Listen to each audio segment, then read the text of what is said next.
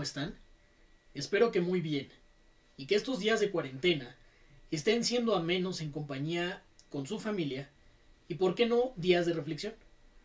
Estoy seguro que muy pronto las cosas podrán volver a la normalidad y que saldremos de esta como hemos salido de muchas otras adversidades en el pasado. Les recuerdo que mi nombre es Jorge León y que soy especialista en asuntos económicos. En esta participación de Guía Verde vamos a hablar de un tema sensible para nuestro país, las remesas y cómo se verán afectadas por la pandemia de COVID-19. Para aquellos que no están familiarizados con este término, les platico brevemente que las remesas son aquellos reenvíos de dinero que hacen los connacionales que viven y trabajan en el extranjero a sus familias que habitan en el territorio nacional. De acuerdo con información de BBVA, del total de remesas que llegan a nuestro país, el 95% provienen de Estados Unidos. La dependencia de nuestro país sobre estos recursos ha ido en aumento desde 2013. En 2018, este indicador alcanzó un 2.72% con respecto al valor del Producto Interno Bruto del país. En 2019 ascendió a un 2.77 y para este año se esperaba que creciera hasta un 2.82%. En 2019, de acuerdo con cifras del Banco de México, las remesas alcanzaron un monto histórico de 36.048 millones de dólares, por lo cual se posicionaron como la segunda mayor fuente de divisas, dólares, de nuestro país, tan solo superadas por las exportaciones de la industria automotriz, pero por encima de las captadas por la exportación de petróleo y por el turismo. Sin embargo, nadie esperaba que a inicios de este año se desatara una pandemia de proporciones globales que paralizaría las actividades productivas de países y regiones tan relevantes en el escenario global como China, la Unión Europea y como Estados Unidos, generando también consecuencias negativas y hasta catastróficas para algunas economías emergentes como la nuestra. Si sumamos a nuestras vulnerabilidades inherentes como economía emergente, que nos encontramos en recesión técnica desde el año pasado, esto quiere decir que nuestra economía no ha crecido por más de tres trimestres consecutivos, así como la dependencia al petróleo y a otras economías completamente desarrolladas, fácilmente entenderemos por qué muchos especialistas coincidimos en que nos encontramos en la antesala de una crisis económica severa. Estados Unidos en su momento tomó medidas drásticas para contener los contagios de COVID-19 en su territorio. Como consecuencia de las mismas, hoy se habla de que este país ya se encuentra en recesión y que muestra una probable caída en su Producto Interno Bruto de 2.4% cuando menos.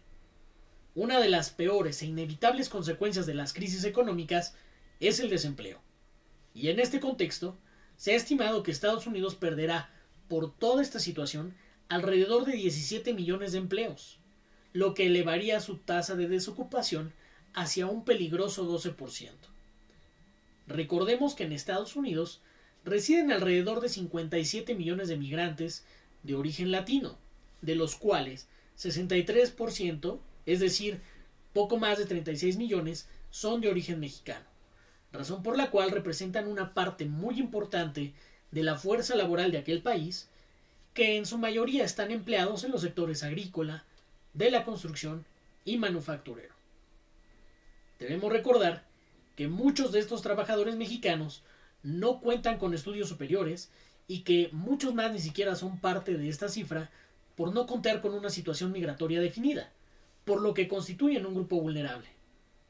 En consecuencia, los empleos de millones de compatriotas están en riesgo, y con ello, la estabilidad económica de sus familias, que son quienes reciben las remesas mes con mes. Con la información que se tiene hasta el momento, resulta muy difícil estimar con precisión qué tan grande será la afectación a las remesas por la crisis económica de Estados Unidos. Sin embargo, ya hay quienes aseguran que, estas podrían desplomarse en un 17 a un 21%, así como que el periodo de recuperación hacia una cifra cercana a la alcanzada a finales del año pasado podría tomar de 4 hasta 10 años. En tal supuesto, todas las entidades del país resentirán la caída en las remesas. Sin embargo, el impacto será mayor en aquellas que están más rezagadas. En algunos estados como Puebla, se ha respondido ante esta situación destinando fuertes sumas de recursos públicos a los llamados municipios expulsores de migrantes, para compensar las posibles pérdidas. Incluso el presidente, hace unos días, de manera cuando menos irresponsable, invitó a los connacionales en el extranjero a no frenar el envío de remesas, valiéndose del argumento de que gracias a la depreciación del peso Hoy sus dólares valen más en nuestro país. Esta situación no es un juego.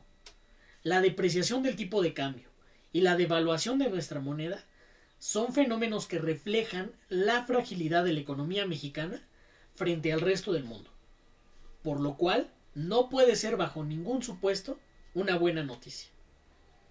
Como consecuencia de la inevitable caída en la captación de remesas, se verá afectado el consumo en el mercado interno de bienes y servicios.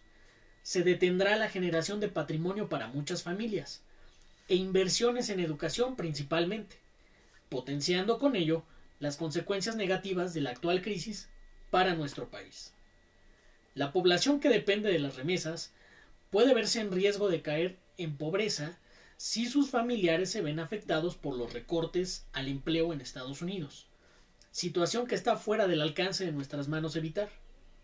Sin embargo, he aquí un ejemplo de la importancia de generar estímulos para las empresas de tal suerte que puedan sostener sus gastos y a sus trabajadores a pesar de no producir ni generar ingresos durante el periodo de paro involuntario. Por algo Estados Unidos es un país desarrollado y la principal potencia económica del mundo, ya que allá no se le ve al empresario como corrupto, como ladrón o como el enemigo a vencer, sino como agentes principales de la economía que la impulsan, que generan valor agregado, pero que además generan empleos. No obstante, en nuestro país la situación es muy diferente, y las decisiones tomadas por el gobierno federal no solo no prevén que generarán mayor desempleo y pobreza, sino que también pueden ocasionar y obligar a que muchos mexicanos intenten buscar una mejor calidad de vida en el vecino país del norte y con ello complicar aún más la crisis migratoria que hoy tenemos. Por el momento hasta aquí dejaremos este tema, esperando que haya sido de su interés. Si tienen comentarios y sugerencias sobre otros tópicos que quieran que toquemos en este espacio, no duden en hacérnoslo saber por favor. Muchísimas gracias por su atención Cuídense mucho y nos vemos hasta la próxima.